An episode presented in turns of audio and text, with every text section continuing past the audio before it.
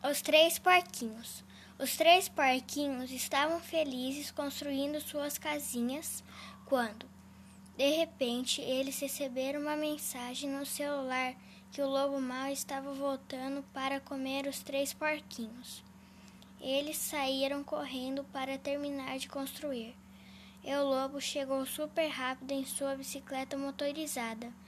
O lobo assoprou a primeira casa de palha e ele e ela voou.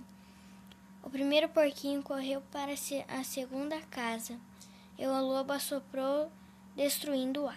Então os dois porquinhos correram para a terceira casa. O lobo novamente tentou derrubá-la, mas ele não conseguiu, pois ela era de tijolos. O lobo subiu pela chaminé e caiu dentro do furô. Ele saiu em busca de uma piscina geladinha. Os porquinhos agradeceram seus amigos por terem avisado sobre a vinda do lobo mau, e eles viveram felizes para sempre.